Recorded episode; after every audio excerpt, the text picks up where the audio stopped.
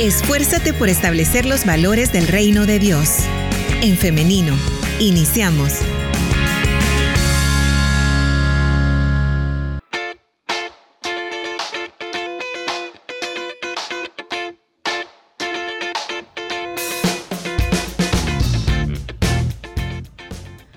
De la mañana con 57 minutos. Saludamos a las personas que se están conectando a través de En Femenino SV les recuerdo que a través de los comentarios usted puede estar participando de nuestra conversación. También puede hacerlo a través del 78569496, que es el número de WhatsApp en cabina al cual usted puede enviar un mensaje de texto o también un audio y nosotros estaremos leyendo o escuchando para que esté participando porque es muy importante para nosotros sus opiniones y cada una de sus participaciones. Son las 9 con 58 minutos, ya tenemos listo a nuestro invitado para esta mañana, el pastor Gabriel Mejía, quien me permite se lo comparto en pantalla para quienes están siguiendo la transmisión en Facebook. Por ahí está ya. Bienvenido, pastor, ¿cómo está? Gracias a Dios. Bien, eh, eh, hermana Liz, gracias por la invitación. Un saludo, eh, un saludo a todos los que nos, nos están sintonizando, hermanos, hermanas, amigos, niños, jóvenes, adultos, para todos. Bienvenidos y que el Señor les bendiga. Muchas gracias, Pastor, por atender a nuestra invitación y pues estar acá en esta mañana. ¿Cómo va todo? ¿Qué tal? Pues gracias a Dios. Eh, eh, muy agradecidos por el fin de semana que el Señor nos ha, nos ha dado, un fin de semana de labores, un fin de semana de bendiciones, un fin de semana de familia, un fin de semana de obra de Dios, un fin de semana eh, muy especial, diría yo, muy especial. Qué bueno, qué bueno, hermano, nos alegramos mucho, no hay nada mejor, nada más gratificante que compartir en familia, ¿no? Claro, claro, la familia es muy importante. Eh, bueno, la familia sanguínea y la familia de la fe, ¿verdad? Hay que hacer siempre ese equilibrio porque es necesario hacerlo. Así es, bien, que nos alegra entonces, pastor. Y bueno, iniciamos ahora con este tema que tenemos para hoy. Y es que comentarles que acá eh, nosotros estamos pidiendo a nuestra audiencia que nos haga sugerencias de temas. Entonces nos decían que querían que habláramos acerca de las herramientas o aquellas maneras, aquellas actitudes o aptitudes que eh, debemos tener o aprender también para enfrentar los desafíos que todos los adultos o jóvenes adultos tenemos que transitar en la vida, ¿no? Entonces nos decían que habían escuchado una predicación, un mensaje de nuestro hermano, que fue aproximadamente de hace un mes, si no me equivoco, por ahí, con el título Crecer duele. Entonces nos decían que querían pues que, que, habláramos acerca de todas estas circunstancias, pero también de cómo podemos enfrentarlas. Así es que por ello hoy tenemos este tema, herramientas para enfrentar la vida adulta. Decimos vida adulta, pero eh, tengo entendido que la persona que nos hacía esta sugerencia es un joven adulto, no está en sus veintitantos años, ¿no? Entonces, por ello es que estamos eh, con este tema en esta mañana, bien, hermanos, recordando eh, esta predicación. ¿Por qué crecer duele? Bueno, crecer duele, mm, bueno, este concepto va más allá de una simple evolución física o biológica, porque eh, crecer duele en un sentido físico cuando eh, los huesos del niño están evolucionando, están creciendo, quizás le duelen sus extremidades inferiores, superiores. Eh, pero hoy eh, con este tema el enfoque primordial es más que todo crecer duele no solamente del aspecto físico, sino cuando aprendemos a enfrentar la vida. O sea, crecer implica despertar a la realidad de la vida. Y eso, más que todo, algunas personas lo han como relegado y decir, eh, no, no importa con lo que venga o lo, que estemos pasando, eh, tenemos que, que, enfrentar y tenemos que avanzar y tenemos que continuar. Pero si no nos conocemos a nosotros mismos, va a ser bien difícil poder enfrentar, poder salir adelante y puede ser que nosotros carguemos heridas dentro de nuestros corazones, de nuestra mente, de nuestros sentimientos, porque no hemos aprendido ni siquiera a conocernos, crecer.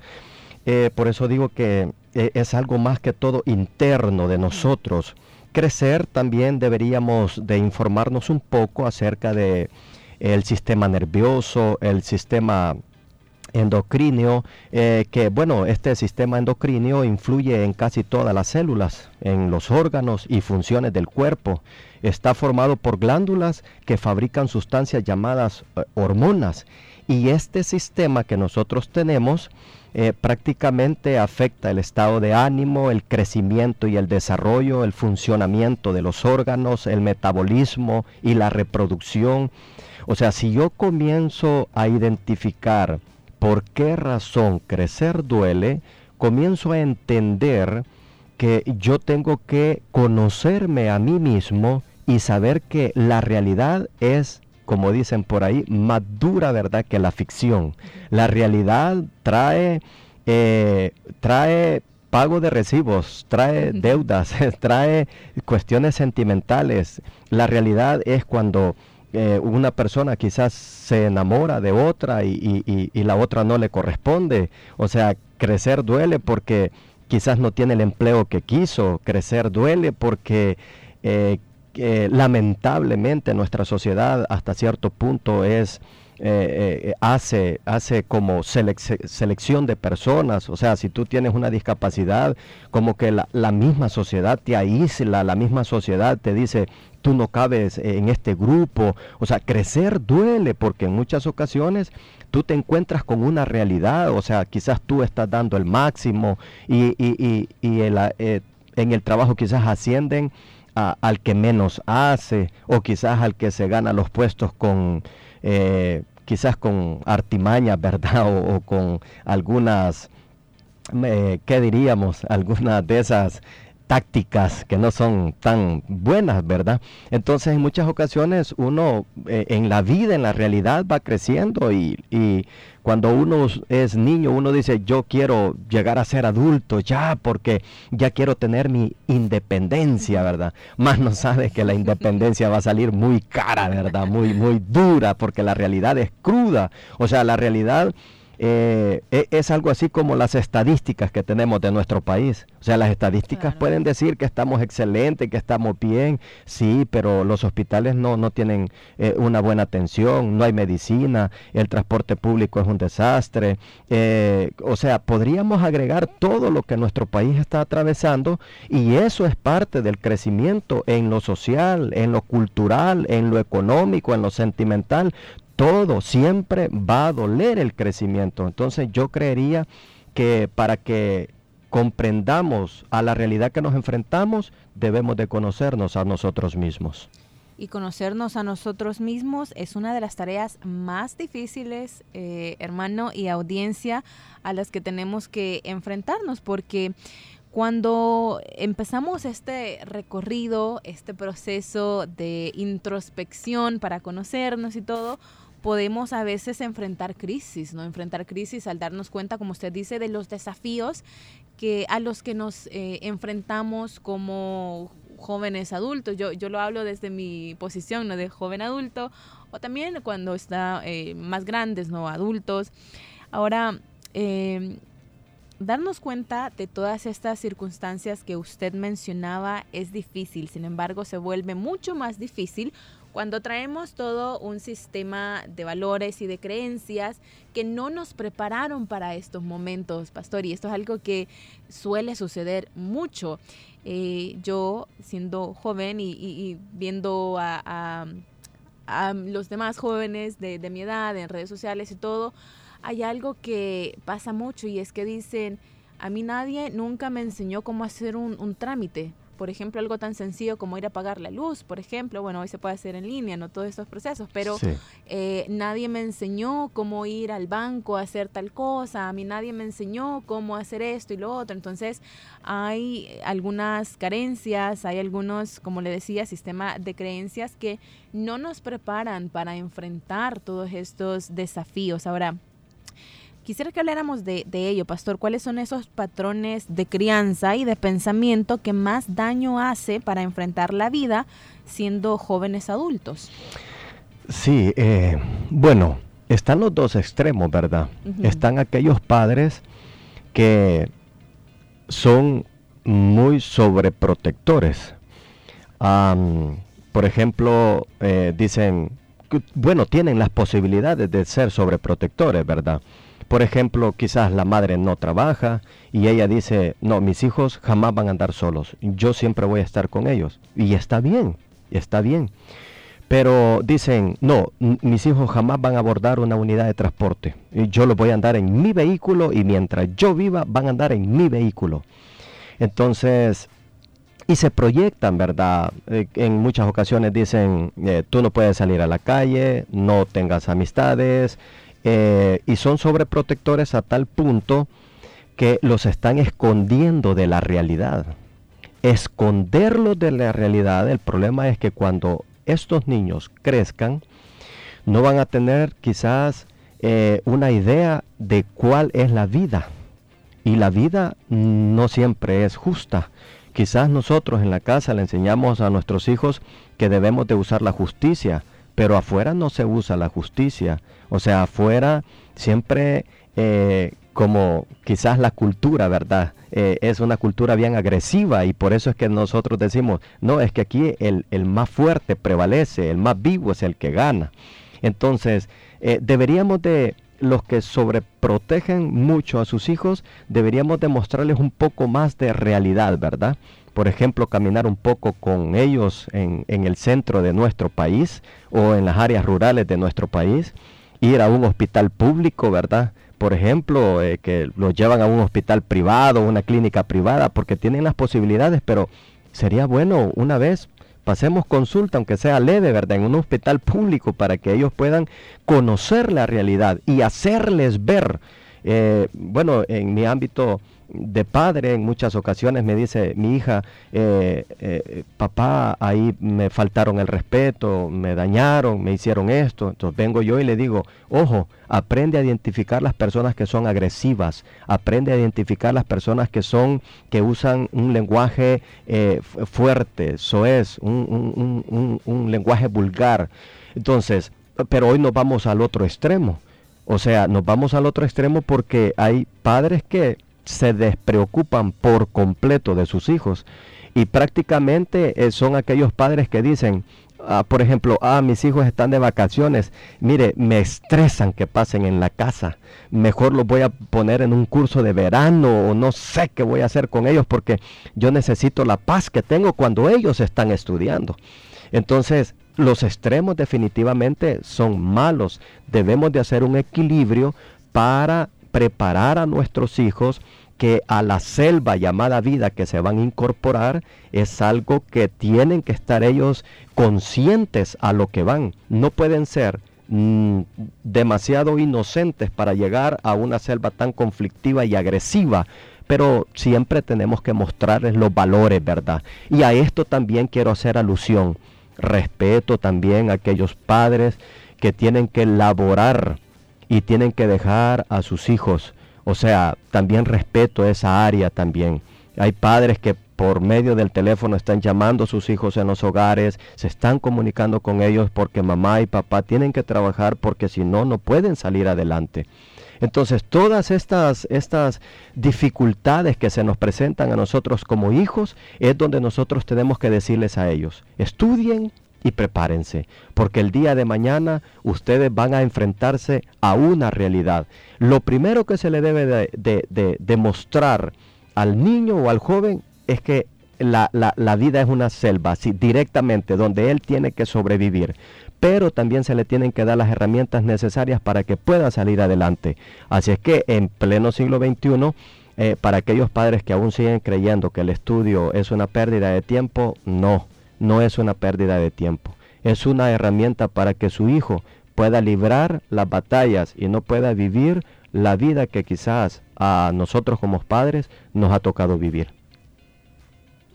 Claro, pastor. ¿Y cuáles podrían ser estas eh, herramientas o actitudes o aptitudes que nos benefician siendo adultos? ¿Cuáles son aquellas, por ejemplo, a mí se me viene algo a la mente como la resiliencia, ¿no? Que es decir, eh, nos va mal en algo, fallamos en algo, pero tener esa capacidad de reponernos y de volver a intentarlo. Correcto. O sea, eh, hay que prácticamente identificar a nuestros hijos y no solamente a nuestros hijos, sino que a las personas mayores y adultos mayores, que aunque caigamos una y otra vez, siempre tenemos que levantarnos. Y las herramientas primordiales eh, son los valores. Y para nosotros los valores del reino, ¿verdad? Esos son los elementos primordiales. Nosotros sabemos que crecer duele. Entonces, ¿cuál va a ser mi refugio? Los valores. ¿Cuál va a ser mi refugio? La palabra. ¿Cuál va a ser mi refugio? La iglesia. O sea, ahí es donde están mis herramientas primordiales para yo poder seguir adelante. Yo en la predicación de la cual se hacía referencia eh, del tema de crecer duele, yo ponía el ejemplo de, José. José le costó entender y, y, saber que sus propios hermanos lo habían vendido, ¿verdad? Y ya cuando él ve a sus hermanos nuevamente, ya habían pasado más de 20 años y ya su madre había muerto, ya su padre prácticamente estaba mm, ya adulto mayor, eh, o sea, todas las implemencias, todo lo que él sufrió, acusaciones injustas, cárcel injustamente, o sea, todo eso que él atravesó, lo pudo sostener la única herramienta que él tenía y era que él le habían enseñado a Dios, le habían mostrado al Eterno. Entonces José se refugió en el Eterno y cualquiera puede decir, pero el texto no dice que José se refugió en el Eterno. Y yo les diría, solo una persona que tiene a Dios en su corazón no guarda rencor, no guarda odio, no guarda eso en su corazón que cuando yo los vea me los voy a desquitar. No, eh, él, él mantuvo su corazón puro y para que una persona mantenga su corazón puro, necesita una fuerza superior, una fuerza que va más allá de lo de este mundo. Y ese es Dios. Entonces nosotros tenemos la iglesia, tenemos la palabra, tenemos los valores y tenemos a nuestros padres. y si usted con uno que tenga, si tiene a mamá, valórela. Si tiene a papá, valórelo. Con uno que tengamos, ya tenemos ganancia, porque hay unos eh, eh, ciudadanos de este país, hay muchos hermanos, amigos, hay muchas personas que no tienen ni a papá ni a mamá y hoy son eh, personas de bien, son gente que se ha superado, son gente que ha luchado, es gente que ha salido adelante. Entonces, tenemos las herramientas, se las recomiendo perfectamente. Y si alguien aún no puede salir con las herramientas de los valores, con la herramienta de la palabra, con la herramienta de la iglesia, vaya al psicólogo. Vaya, le va a ayudar. Votemos el mito que el psicólogo solo atiende locos. No, no es así.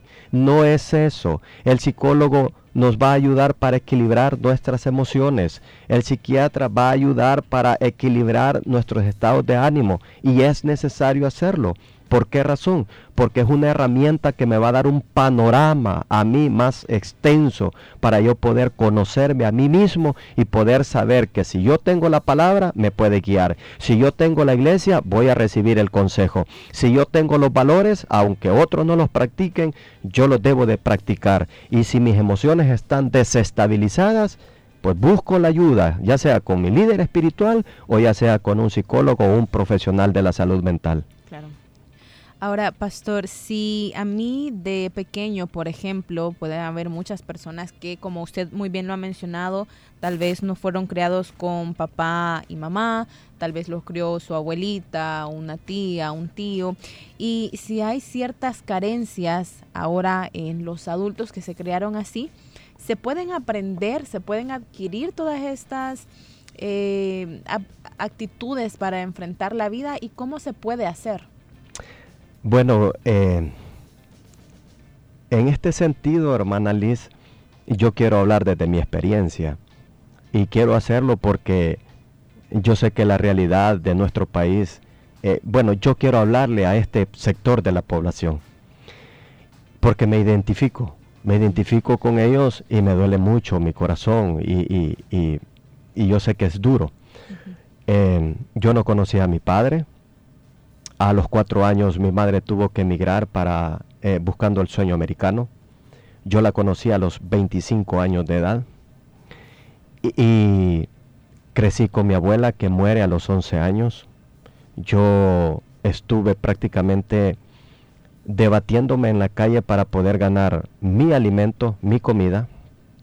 Una persona que no, no era mi familia me dijo, ¿por qué estás en la calle? Él me, eh, esta persona me recogió, ah, me dio techo, me dio educación, me dio alimento, me dio vestuario. Y yo aprendí algo de la vida.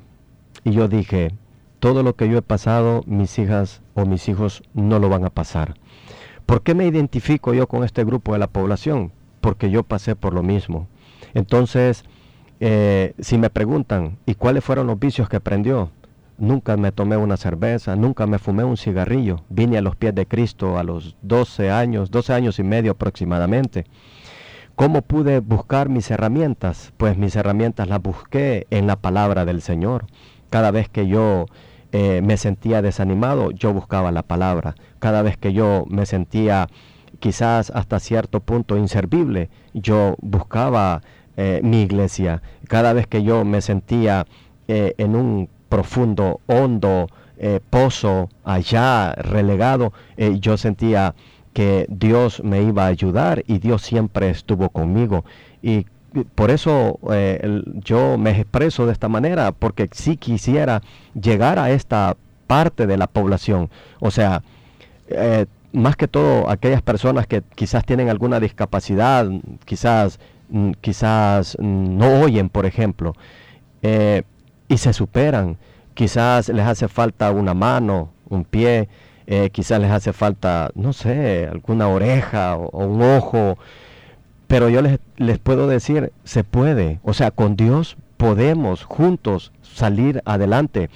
Porque aunque en nuestra niñez no hayamos tenido una base sólida y algo que marcara una educación en nosotros, podemos yo podría decir desde mi perspectiva, Dios hizo en mí lo que el ser humano no pudo hacer.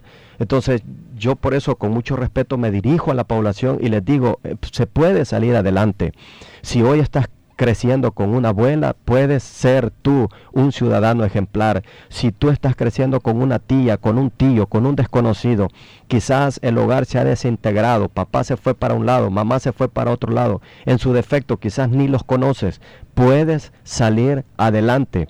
Tú sabes que crecer duele, pero vas a salir adelante porque tú no has nacido por casualidad en esta tierra. Dios tiene un propósito contigo. Dios hará grandes cosas contigo. Por eso es que yo mencionaba las herramientas. Y yo decía, las herramientas siempre van a ser Dios, la palabra, siempre va a ser los valores.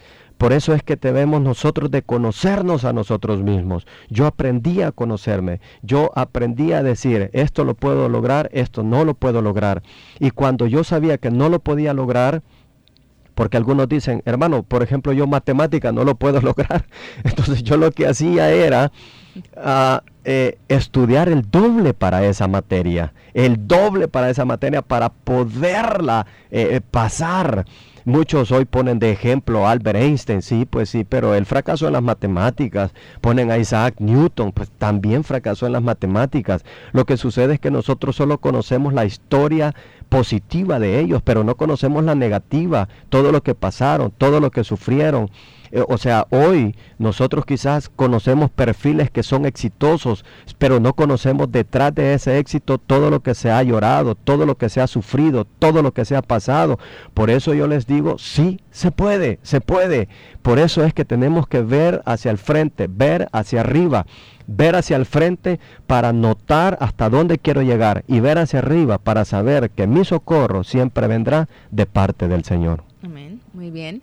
Pastor, tenemos ya intervenciones de nuestra audiencia y quiero compartírselas para que también las podamos comentar en este espacio. Adelante. Nos dicen por acá, bueno, gracias primero por eh, estar participando y nos dicen, creo que crecer es el peor deseo que uno puede tener porque el mundo real es cruel muchas veces. Por eso nosotros de padres debemos enseñarles a nuestros hijos que la vida real no es un cuento de hadas. Mi hijo tiene siete años y desde ya vamos enseñándole que no todo es color de rosa y que nosotros sufrimos para poder llegar eh, a tener las comodidades con las que hoy contamos, gracias a Dios. Dios les bendiga, hermoso tema, nos dicen. Muchas gracias a la familia Benítez Melara por estar participando con nosotros. También eh, quiero compartirle otro mensaje que nos dicen. Em, un saludo, yo me crié solamente con mi mamá y Hoy que soy grande, considero que hay muchas cosas que sí necesité a mi papá para que me las enseñara, para tener una figura, para tener un ejemplo. Sin embargo, agradezco a Dios por la vida de mi madre, que tuvo que cumplir con ambos roles. También por acá nos dicen es muy difícil cuando los padres no nos enseñan algunas herramientas que debemos saber cuando estamos grandes. Por ejemplo, yo recuerdo que a mí me daba muchísima pena incluso ir a comprar a la tienda y eso que ya tenía como 16 años. También por acá saludamos a eh, Evelyn García, que nos escribe desde Miami, Florida, y nos dice, eh, Dios les bendiga grandemente, Dios le bendiga al pastor también.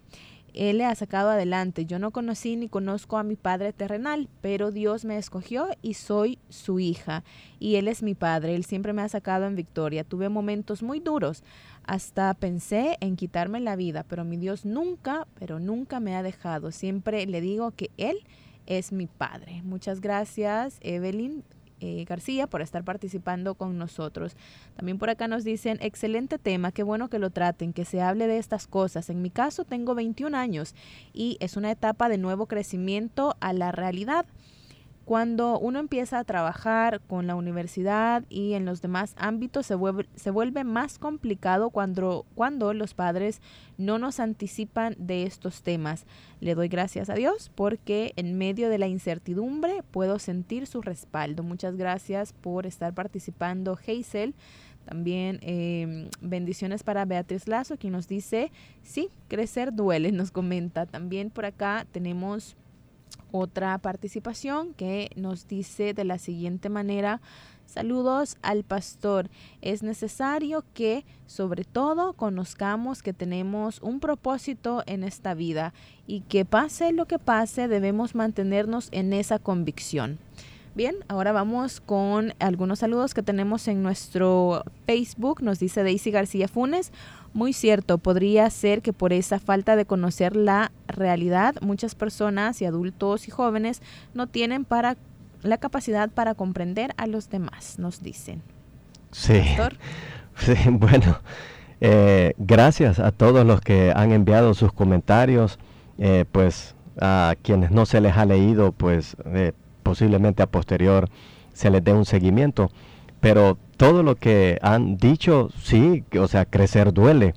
Eh, bueno, en mi caso, eh, la persona que decía que le hizo falta mucho su padre, eh, como les dije yo, eso lo comprendo perfectamente, porque cuando uno está con, bueno, yo ya cuando me reunía ya con los demás hombres que íbamos a trabajar y habían cosas que yo no podía hacer, eh, me veían así como, bueno, ¿y este que ha estado haciendo todo este tiempo? ¿Pintándose las uñas o qué? Pues entonces, porque nosotros por cultura tenemos una cultura machista, ¿verdad?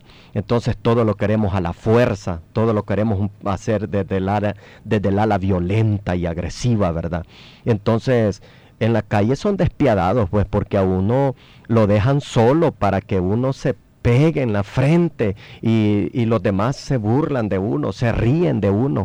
Bueno, eh, cuando uno llega a un empleo por primera vez. O sea, hay, hay, hay compañeros de labores que se burlan de uno porque uno no puede quizás hacer bien su trabajo porque va llegando. Hay jefes que atropellan los valores del, del trabajador. Eh, bueno, eso solo es en el área del, empleo, en el área de la, eh, por ejemplo, del estudio.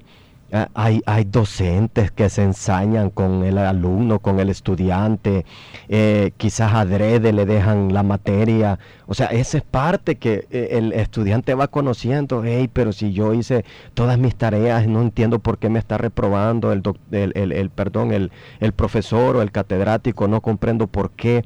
Entonces, todo eso duele. En la vida adulta lo mismo. O sea, de repente tú soñaste con un hogar perfecto, con tu príncipe azul y total que te encontraste con, con una persona que fue violenta, agresiva, te maltrató, quizás ya hay uno o dos hijos de por medio y hoy tú ves que tu mundo se ha despedazado, se ha desboronado, o sea, eso eso duele, eh, eso hay muchos que lo toman a la ligera y dicen, ah, por ejemplo, en el ala masculina dice, usted tiene que ser hombre, se hágase hombre.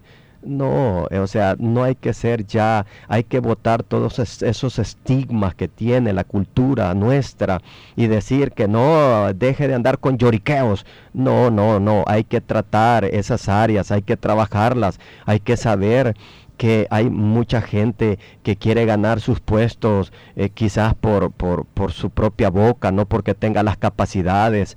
Entonces nosotros debemos de conocer nuestras aptitudes y nuestras actitudes también para que podamos desarrollarnos, para que podamos crecer y no ser esa, esa parte de la cultura que solo quiere ponerle el pie a la otra persona para que caiga, para que se deslice, para que tropiece. No, que seamos un poco más puros de corazón, de mente y que sepamos que en nuestro entorno siempre hay personas que necesitan y si nosotros les podemos ayudar, ayudémosles, porque crecer duele, definitivamente duele.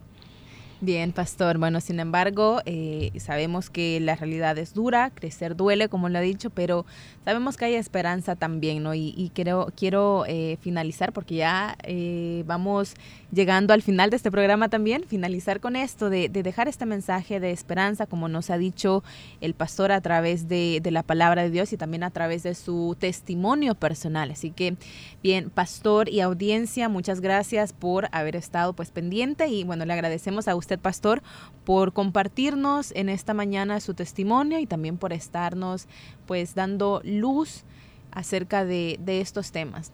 No, gracias. Para mí ha sido un placer y pues solo agregar y decirles, eh, tu vida tiene un propósito, tu vida no es casualidad, Dios tiene algo para ti y en los peores momentos y en las lecciones más grandes de la vida, aunque duela, el propósito de Dios siempre va a ser que tú crezcas, pero que crezcas en la gracia, en la misericordia, porque Dios nunca nos va a dejar. Y en los peores momentos, el único que queda siempre es Dios. Y lo tengo mil por ciento comprobado. Saludos fraternos a todos y que el Señor les bendiga. Amén, hermano. Que Dios le bendiga también y que tenga un feliz día. Gracias, igual. Bien, ahora saludamos a nuestra audiencia que ha estado participando. Muchas gracias por tener esa confianza de compartir con nosotros sus opiniones, sus testimonios. Los apreciamos, los valoramos y les respetamos también muchísimo. Son las 10 de la mañana con 30 minutos. Ahora quiero hacerle la invitación para que el día de mañana, si así Dios lo permite, nos encontremos nuevamente en un nuevo programa de En Femenino, siempre a partir de las 9.30 de la mañana a través del 100.5 FM a través de elin.org.sv si nos escucha en internet y también a través de En Femenino SV para quienes siguen la transmisión en vivo en nuestra fanpage. Nos vemos entonces y nos escuchamos hasta mañana. Que tengan un feliz día y muchas bendiciones. La respuesta más rápida es la acción. En femenino. Hasta la próxima.